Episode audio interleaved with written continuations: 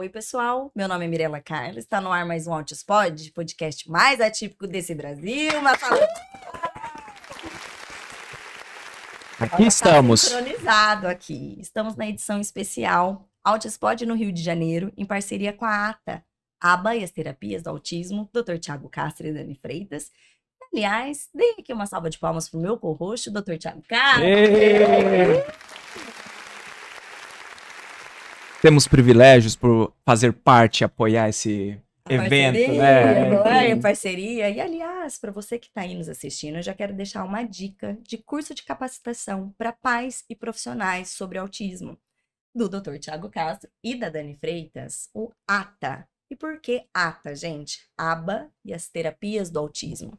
Porque a ABA é a base do tratamento para o autismo, a gente sabe disso, é o nosso feijão com arroz mas não abarca tudo que a gente passa com as nossas crianças em casa, né? Eu falo que a gente busca um pediatra, a gente vai buscar um neuro, vai buscar uma fono, físio, cada um vai trabalhar nas especificidade- especificidades, né? Mas a gente volta com aquela criança por inteiro para casa, não vem meio autista, um terço nem nada.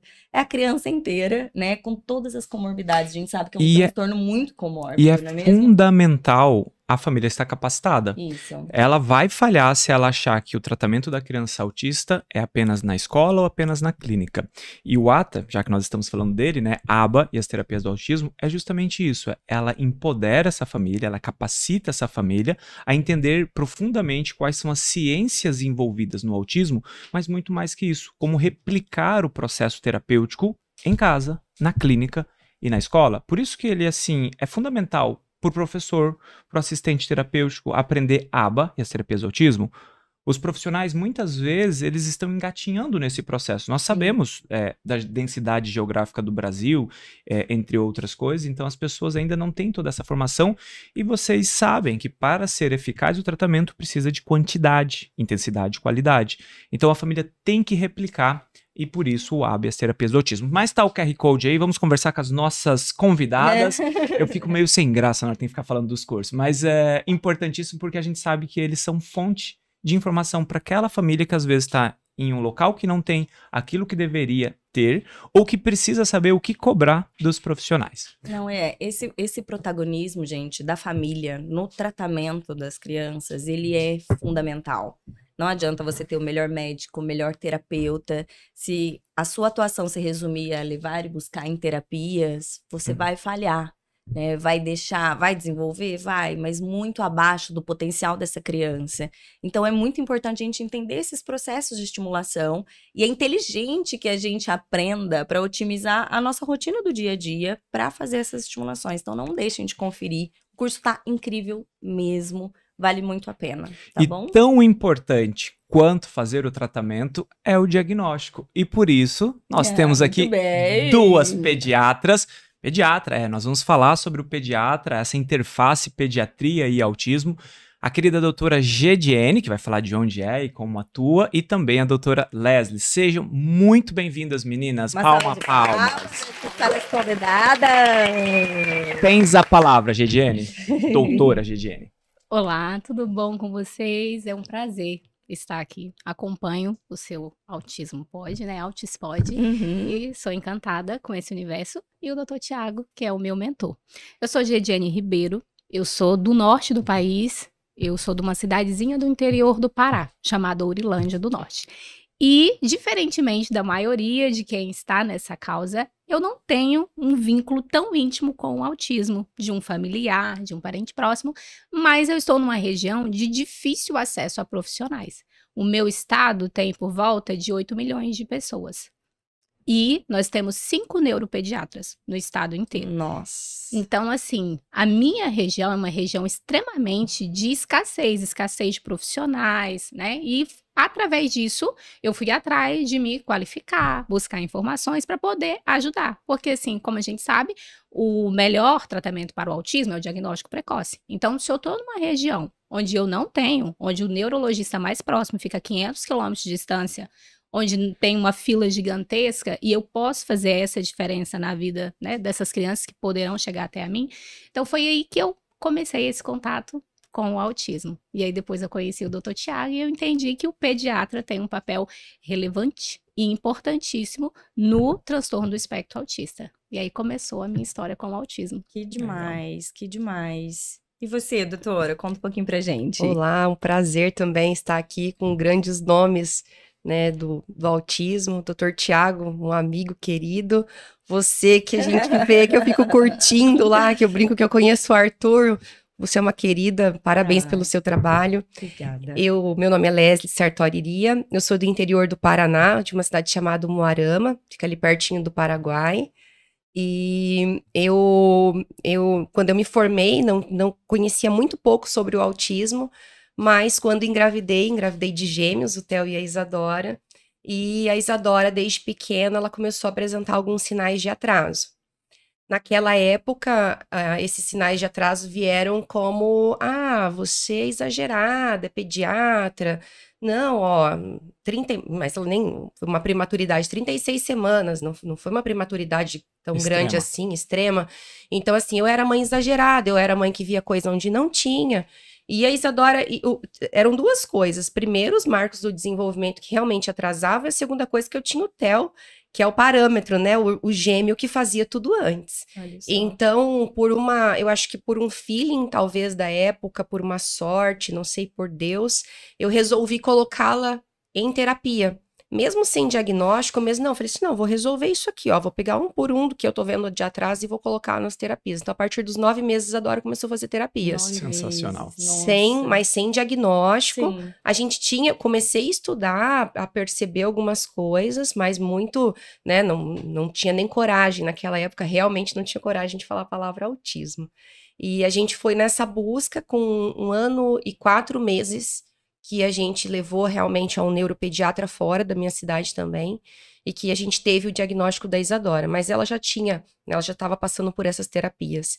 E desde então eu comecei a estudar, né, que o Dr. Tiago deu uma palestra maravilhosa ontem e, e, uma parte da palestra que eu brinco que é uma coisa que eu falo muito para os meus pais, né, para os pais dos meus pacientes, que o conhecimento ele liberta, o conhecimento é libertador. Então eu comecei a estudar o autismo para entender em primeiro lugar como seria esse tratamento, o que que minha filha precisava, né? Porque assim, ó, você chega para uma mãe e fala assim: "Ah, olha, sua filha tem um transtorno de processamento sensorial e ela é uma minha filha, ela é hipossensorial, então ela buscava muitas coisas coisas.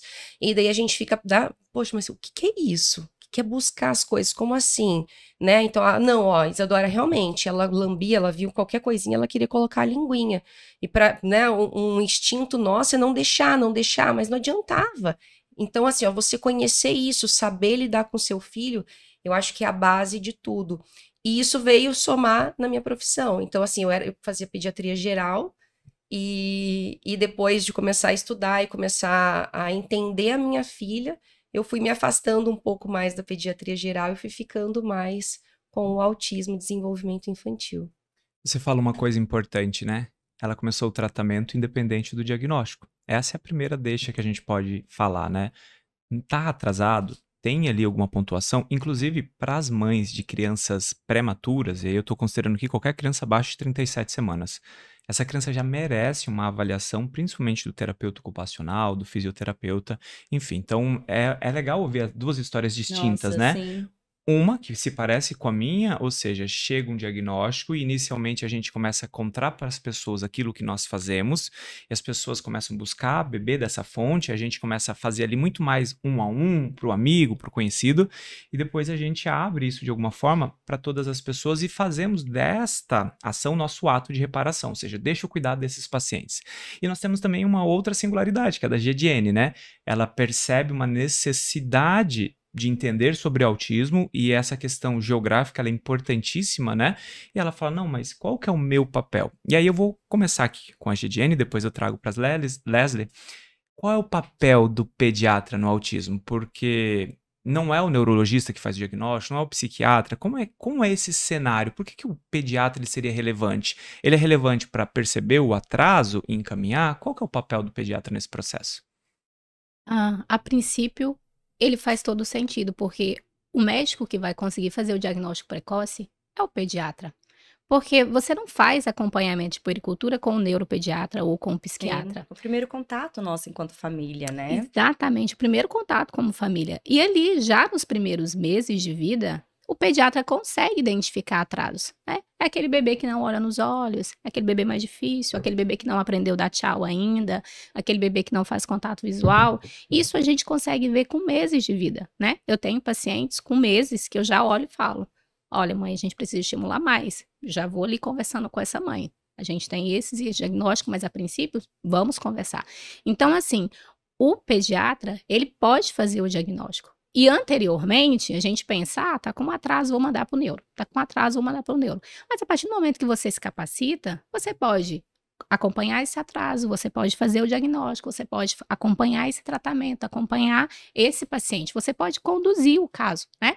Obviamente terão casos muito comórbidos com síndromes associadas que você vai encaminhar para o colega neuropediatra, mas esse não é o padrão padrão é um autismo, né? Autismo mais clássico, um autismo com uma comorbidade mais simples, como um TDAH, um TOD, que é capaz do pediatra fazer essa condução. A gente tem essa capacidade, desde que a gente busque esse conhecimento.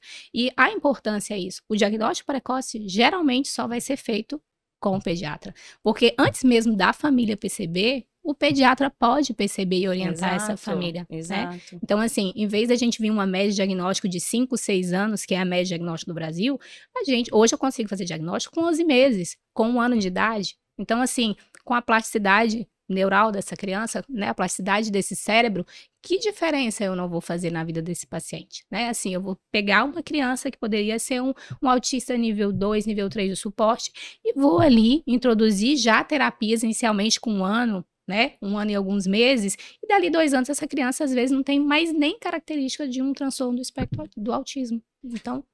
É, eu ia dizer que não tem como a gente falar em larga escala, né, de, do diagnóstico precoce sem envolver os pediatras. Não tem como, essa conta nunca vai fechar. Porque realmente o passo de buscar o especialista, mesmo nos casos que acontecem cedo, se já fosse ali com o pediatra, seria mais cedo ainda. A gente está falando de consulta, sei lá, das sete dias de quando nasce, a gente já tem a nossa primeira consulta, Exatamente. e aí você vai fazer esse acompanhamento mensal. E é, é uma, uma pena, principalmente a gente pensar, anteontem aí que saiu DSM, o, o, o não, CDC. CDC. Isso, de 1 30, 36. 1 para 36. Gente, se a gente pensar nesse número, quantos, quantos pacientes vocês atendem por dia, né? Então. Você deveria estar tá fazendo um diagnóstico a cada um a dois dias. A cada pediatra Exato. deveria estar tá fazendo um diagnóstico a cada dois dias. Porque se a gente atende 15 pessoas por dia, vezes dois dias dá 30. Então, um diagnóstico teria que sair dali. Então, esse número ele tem que chamar a atenção dos pediatras. A gente tem um estudo recente publicado na, no próprio site da Sociedade Brasileira de Pediatria de 2022, que mostra ali é, que quando está diante o atraso, sendo a fala o primeiro atraso perceptível pela família, é, apenas 3,5% das vezes é o pediatra que acompanha a família que sinaliza o atraso. Né? Então isso é importante a gente saber. E aí eu já quero até jogar essa bola para Leslie. É, o pediatra ele sai pronto para o autismo? Por que, que esse número é tão gritante? E aí até falar, fazer essa, esse questionamento, né? O pediatra pode dar o laudo de autismo? Então te compliquei aqui com três perguntas. Né? Por que isso acontece? Isso é real? E ele pode, ele tem direito de dar esse laudo? Acontece, é, eu, fa eu sou formada há 10 anos então, eu vou contar da minha formação, mas que eu acho que é que engloba as nossas formações. É, na, tirando a, a, a faculdade, mas na residência de medicina, o que eu vi na minha residência, isso foi muito pouco abordado. Então, assim, ó, realmente, eu não sabia, eu saí da residência como pediatra sem saber critério diagnóstico de autismo, né? Dá até uma vergonha de mas falar, é uma realidade. mas é uma realidade. É o que a gente vê, é. né? Não, é. eu sabia tratar gripe, eu sabia fazer, tratar pneumonia complicada, drenatórax, enfim, mas eu não sabia critério DSM, que isso, imagina, não sabia. Então isso é uma falha na formação, formação, é uma falha na formação do pediatra, então isso acontece. Só que é claro, hoje a gente tem tanta informação, a gente né, tem tantos meios e esse novo dado do CDC mostrando que realmente, né, que nem eu estava vendo uma publicação, uma epidemia, obviamente que não. O autismo ele já estava ali, ele já Sim. está aqui há muito tempo. Só que a gente tem ferramentas melhores também para fazer esse diagnóstico. Então, Uhum. os leves que eram tidos, né, que depois ficavam com depressão no futuro, que depois, Sim. né, tinha outras que não eram percebidos, não eram vistos, eles estão sendo vistos. Então, assim, é claro, o pediatra ele vai ter que se capacitar, Sim. né? E eu acho que é uma das coisas que vai ter que acontecer é essa mudança na residência. Mas o pediatra que hoje é capacitado, que entende, ele pode, obviamente, com certeza e deve, né, doutor, fazer o, o diagnóstico, né? Porque a, tem um, um dado também que mostra que no Brasil, como a GDN disse, né, no estado dela tem cinco neuropediatras, são dois mil neuropediatras e mil Gente. psiquiatras infantil no Brasil inteiro. Uhum. Então, assim, ó, se eu for esperar também para fazer o encaminhamento, quanto que essa criança vai chegar? Exato, Exato. Vai demorar seis meses, oito meses, estados que demoram um ano para essa criança chegar. E daí? E a gente fala tanto da plasticidade, do tratamento, da intervenção precoce, e esse tempo tá passando, e esse tempo tá passando. Não, a gente tem que fazer alguma coisa. E da mesma forma, para os colegas pediatras que estão assistindo, não precisa, ó, não tenho certeza, eu não sei, eu não me sinto apto ainda, estou em processo, estou estudando. Coloque intervenção. Pode encaminhar, não tem problema, né? Então, assim, ó, enca- encaminha para um colega, mas mas sabe encaminhar. Saiba encaminhar, escolha alguém que saiba fazer o tratamento. Não apenas para o neurologista, desculpa, mas já encaminhando para, Para as terapia. avaliações, É, para exatamente, isso que eu terapia. Para as intervenções. Coloca na intervenção, ó. Tá, não, tá com atraso de fala? Vamos fazer fono. Gente, é atraso de fala. Eu brinco, vamos parar de normalizar atraso de fala. E aquela frase, né? Eu já falei na minha vida. E Cada eu sinto criança uma tem seu vergonha horrorosa disso. Ai, cada criança tem seu tempo. Ah, mas o pai falou com tantos anos. Tá atrasado? Encaminha, coloca intervenção. Ah, doutora, ó, mas fez sua intervenção, três, passou três meses, tá falando que nem uma matraca. Sabe o Amém. que, que eu respondo? Perfeito. Graças a Deus. Amém. Perfeito. Eu não encaminhei Era tudo pra que dar errado. Eu encaminhei para Exato. dar certo. Aham. Entendeu? Era Legal. esse o resultado. que É, tava eu queria buscando. mesmo que vocês pontuassem exatamente isso, do essa, resolu essa, essa resolução imediata de que o pediatra não sabe, então encaminha para quem sabe.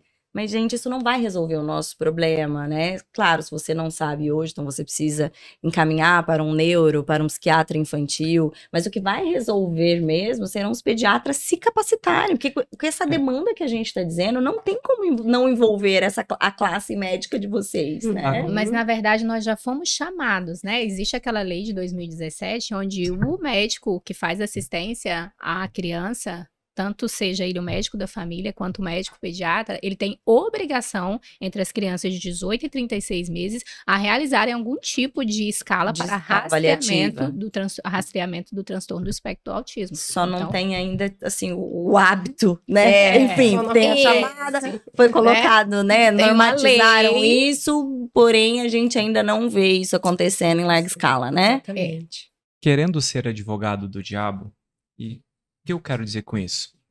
Tentar defender o que não é explicado, Ah, tá? Então vamos pensar. Por que, que o pediatra não faz o diagnóstico ou por que, que ele não fazia? Essa é a primeira leitura que nós temos que ter. Foi falhar na nossa formação? Foi. Sim. Eu fiz, elas fizeram faculdade, nós não tínhamos uma boa grade curricular voltada para o autismo. Ponto. Existe uma falha. Mas a gente agora tem informação. Sim. E essa informação ela é muito relevante.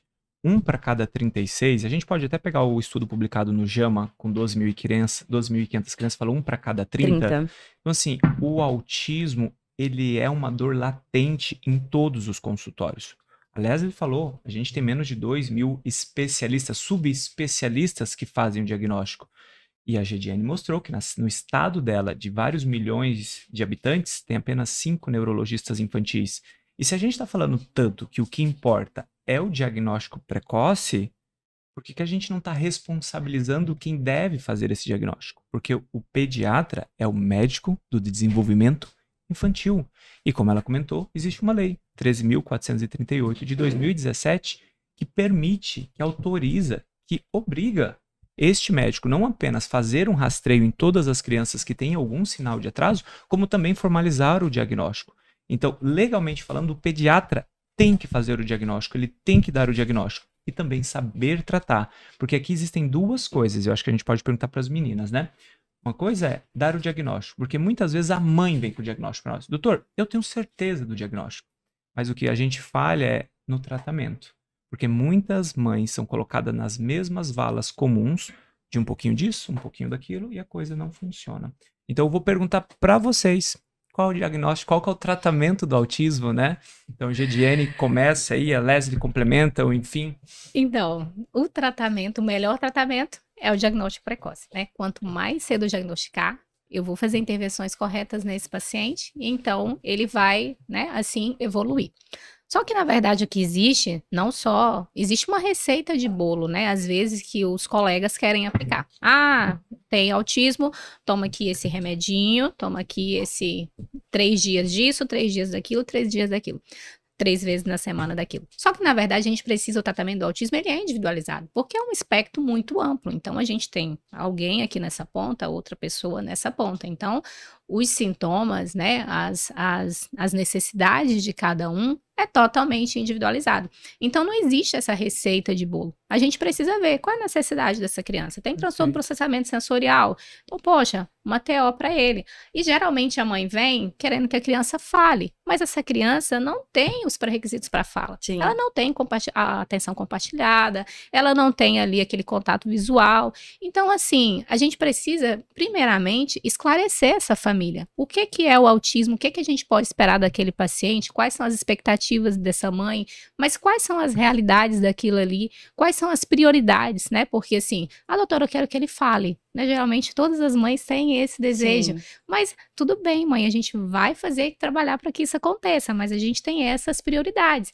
E assim, a base do tratamento é a ciência aba. Tudo que envolve é a ciência aba. Então, quando a gente fala do tratamento, é a ciência aba. Obviamente, vai ter pacientes que a gente vai precisar usar uma melatonina, a gente vai precisar usar uma risperidona, mas a base, o, o, básico tem que ser bem feito, que é uma rotina para essa criança, que é uma rotina do sono, é um sono bem feito, né? Uma rotina de sono bem estabelecida, zero tela. Se essa criança não dorme direito, como é que essa criança vai acompanhar as terapias no dia seguinte? Como é que essa criança vai aprender no dia seguinte, né?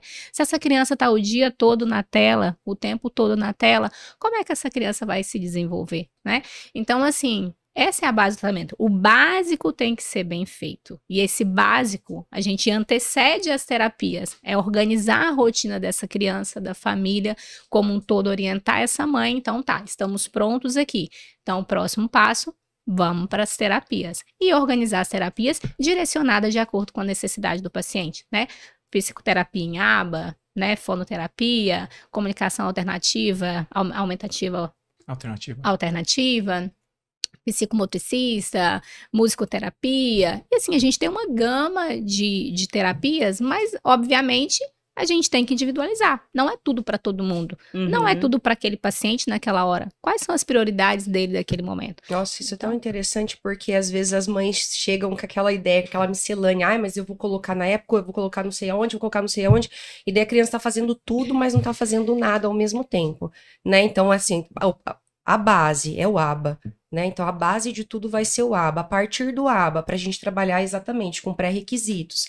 Vamos trabalhar com pré-requisito. Ah, mas eu quero que fale. Ok, a fono, qual é o, lugar da fono aqui? A gente vai colocar, obviamente, né? Ah, mas ó, tem, tem questões sensoriais.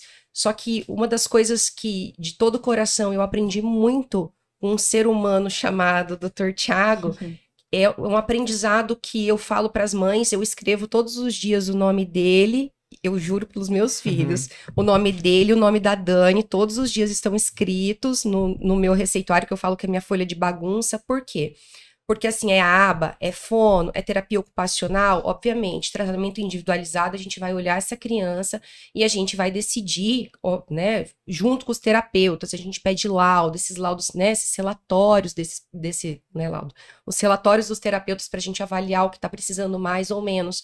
Só que uma das coisas que a gente tem que ter, a gente tem que ter o plano A? Tem. A gente tem que ter o plano B. A gente tem que ter o plano C a gente tem que ter o plano H às vezes. E o que, que é isso? O plano A, eu vou colocar numa clínica que vai fazer intervenção ABA, que vai ter a fono, vai ter a TO, vai ter psicomotricidade, vai ter fisioterapia, vai ter o que. Ok, lindo plano A.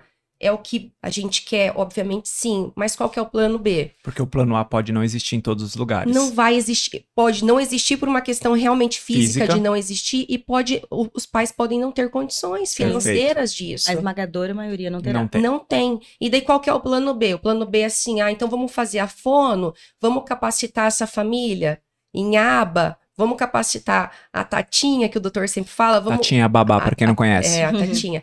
Vamos capacitar a irmã, a prima, a mãe, né? Vamos capacitar alguém. Qual que é o plano D? O plano D não tem ninguém, entendeu? Assim, ó, não tem, né? Então, assim, ó, é a família. Ei, família, vocês vão ter que ser capacitados para fazer isso, né? Então, assim, a base e outra coisa que eu brinco, eu acho vocês dois, né? Talvez nós mulheres, a gente faz não acreditar em falsas Promessas. promessas, não Curas acreditar milagrosas. em curas milagrosas, porque isso acontece tanto, né? É. E nós, a gente, a gente tem esse que, assim, ó, se a gente acha que pode dar certo, né? A gente vai lá e faz umas Exato. coisas que depois fala, poxa vida, fiz, não tem nada com ciência. Não, fazer as coisas baseadas em ciência, baseada no, né? E, e- e capacitar essa família. Vocês sabem que, assim, quando eu tive o diagnóstico do Arthur com dois aninhos, né?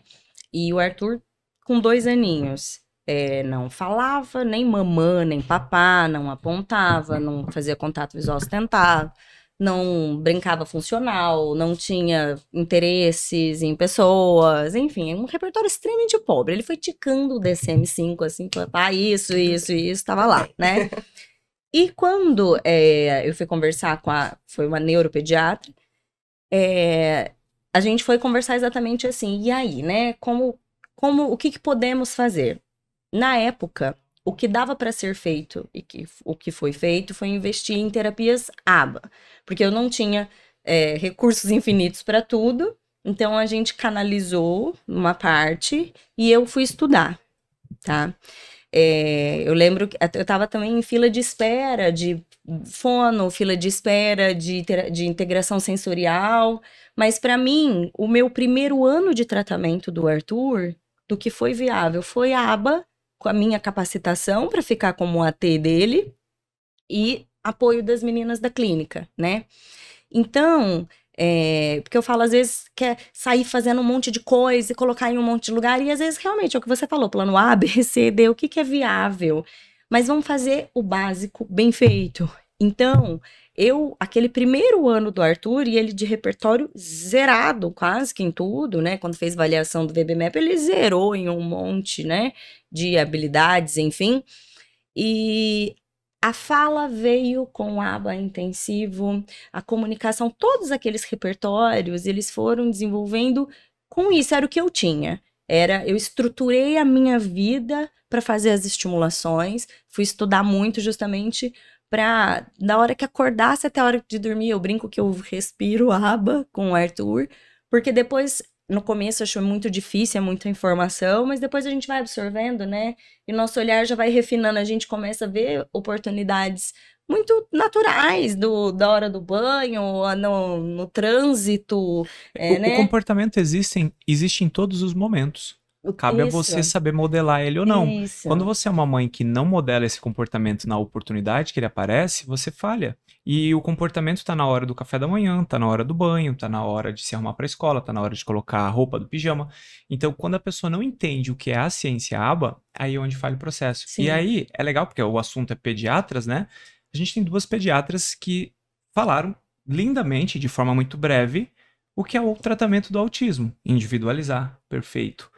Plano A, plano B, plano C. Qual que é a realidade da Mirella? Talvez a Mirella não tenha recurso, talvez a Mirella não tenha é, a disponibilidade dos profissionais, não tenha a Uhum. estrutura física. Sim.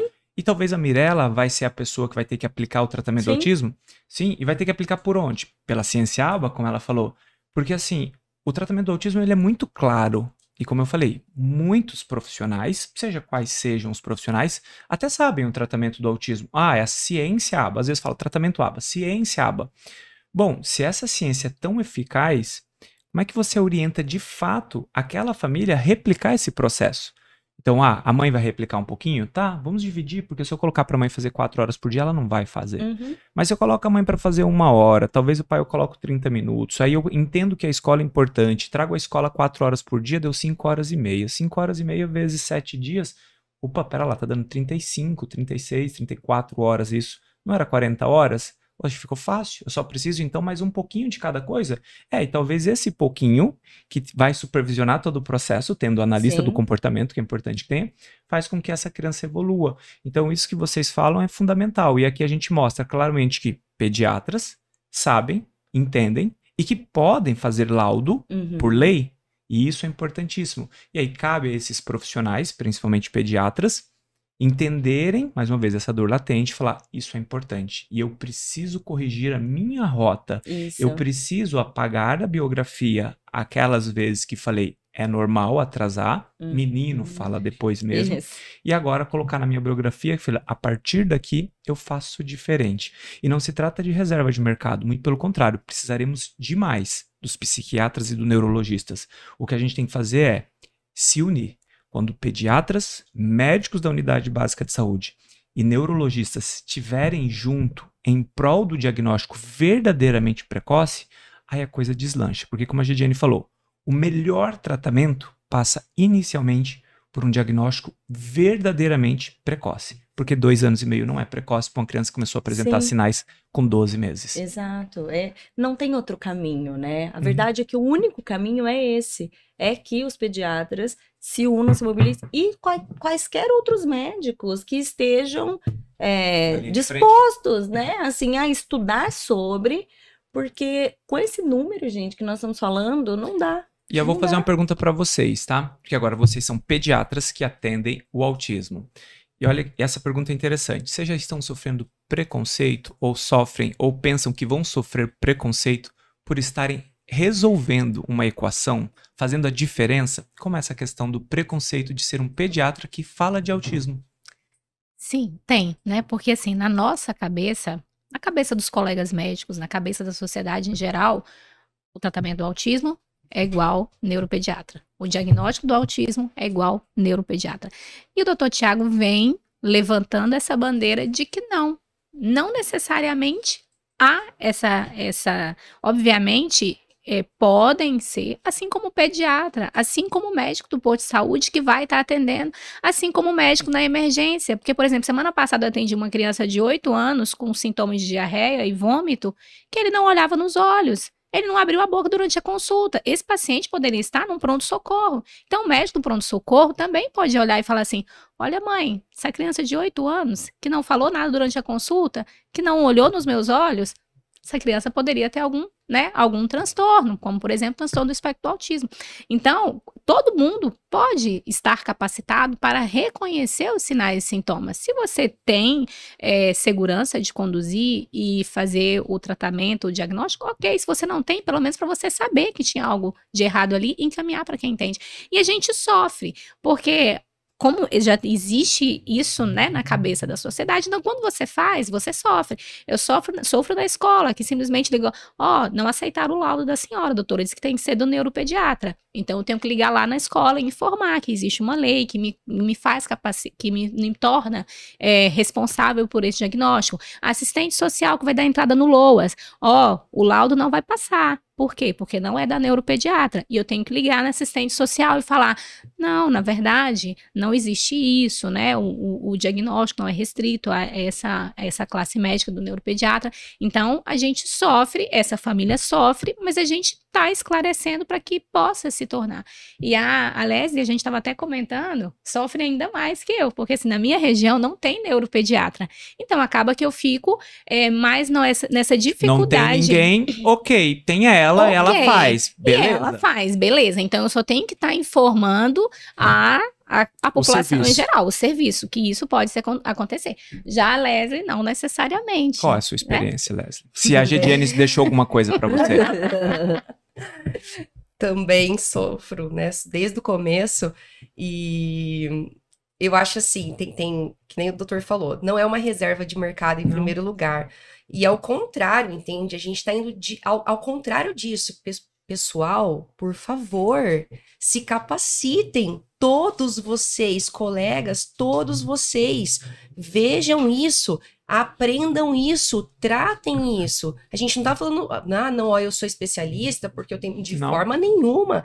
A gente quer isso, é que todos tenham esse olhar, porque é o que acontece. A grande maioria, tirando algumas pérolas assim maravilhosas como a higiene, o que que acontece? A gente passa pela dor, né? Sim. A gente passa, a gente vivencia a dor.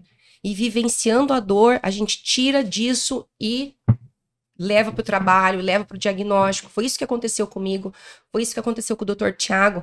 E assim, ó, pessoal, vocês não precisam sofrer.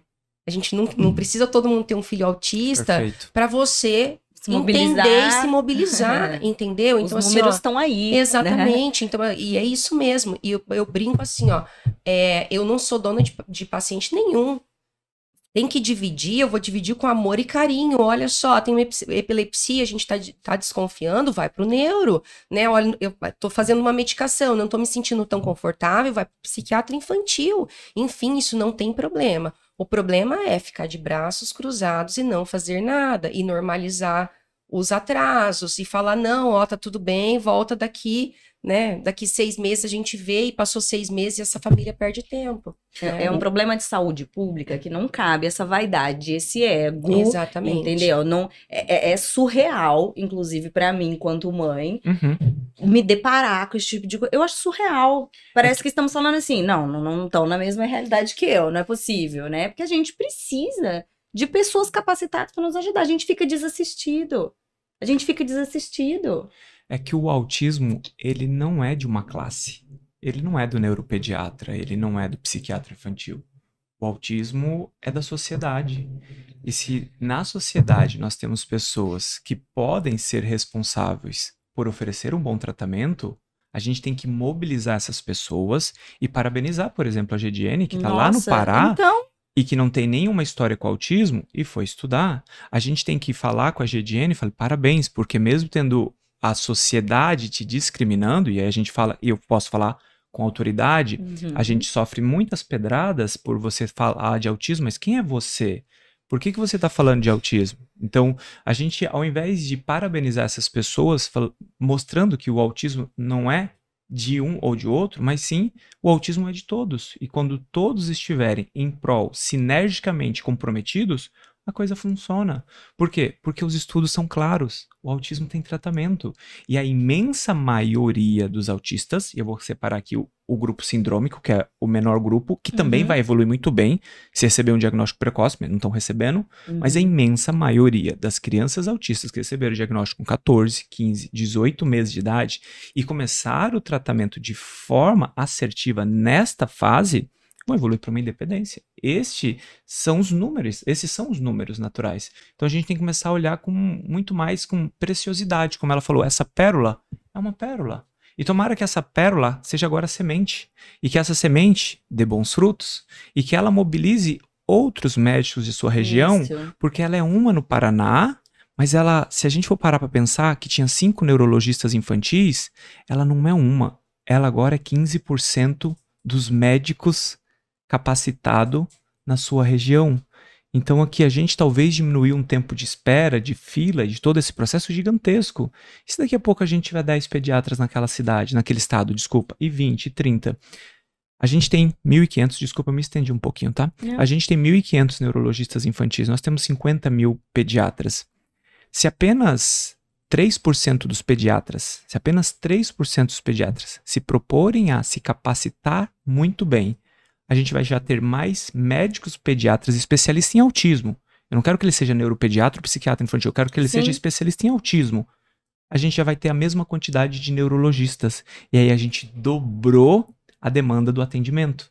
E isso faz toda a diferença. Às vezes as pessoas, as prefeituras ficam batendo cabeça de tentar trazer um subespecialista que ele não vai encontrar, que vai pagar muito caro por isso, e tá tudo bem, é o justo, é o certo, não tem nenhum problema com isso. Ele vai ter que proporcionar uma estrutura quando ele, na verdade, ele tem o pediatra. Ele tem cinco pediatras na rede dele ali, de assistência básica à saúde. Como é que eu capacito esse profissional durante três, seis, oito meses seguidamente para que ele seja um especialista nesse assunto. Perfeito. E você resolveu o problema. Perfeito. Então, por que precisa do diagnóstico precoce? Tá bom? E desculpa que eu me estendi um pouco. Não, é isso mesmo. É pra gente, para refletir, um convite para as pessoas refletirem sobre isso, porque não tem outro caminho. Para a gente solucionar isso em larga escala, que é o que a gente quer, principalmente pela demanda que temos. A conta não tá fechando. Não, Não. precisa. É, é o único caminho. É o E nós único. vamos precisar fortemente do neurologista e do psiquiatra infantil. Sim, Porque a, a ideia que eu propago é que a gente saiba identificar precocemente, saiba profundamente sobre o tratamento e saiba manejar absurdamente bem aqueles casos clássicos sim. que vão evoluir bem. E que são Esse paciente é e, e se a gente for pensar esse paciente, ah, ele, é um, ele tem uma esquizofrenia, ele tem uma bipolaridade, esse paciente neste momento, ele é para o subespecialista. Uhum. É igual qualquer outra condição. Vamos pensar na criança que tenha APLV. Você, pediatra, que tem uma criança de um mês de idade que está com APLV. E é uma coisa extremamente prevalente, incidente nessa idade. Você tem que saber manejar. Você vai encaminhar para o gastro toda vez que você tiver alguma coisa que não é da pediatria? Não, você vai conduzir. Se essa criança tiver um refluxo, vai conduzir. Agora você tratou essa criança. Essa criança mesmo assim está tendo complicações, está tendo alergias recorrentes, todo o processo bonitinho, você seguiu A, B, C e D. Você falou, não, opa, eu preciso de ajuda. Uhum. Então a gente precisa deles livres para que eles possam ajudar nos casos complexos que talvez ainda muitos de nós não compreendamos. Por quê? Porque eles têm uma formação mais profunda sobre os transtornos e as condições neuropsiquiátricas como um todo. Então é fundamental que eles tenham realmente esse tempo e aí a gente vem para ser de alguma forma esse essa linha de base Uhum. de triar, resolver os casos que nós podemos resolver e aquele caso, em conjunto com eles, também proporcionar o melhor. E aquele vai precisar de um subespecialista. É porque, na verdade, nós já somos a base de todas as De outras tudo. especialidades, né? Uhum. Uma otite, a gente não vai encaminhar para o otorrino. Uma otite recorrente, uma outra, aí a gente encaminha. Então, na verdade, é só isso. A gente já faz isso com todas as outras especialidades, como o Thiago falou muito bem da PLV. Aquilo que a gente não conseguiu conduzir, aquilo que fugiu, olha, a gente fez aqui o protocolo que não está evoluindo. Então, vamos para o subespecialista. Na verdade, o autismo procede da mesma maneira. O autista clássico que vai evoluir bem, esse a gente vai poder conduzir tranquilamente.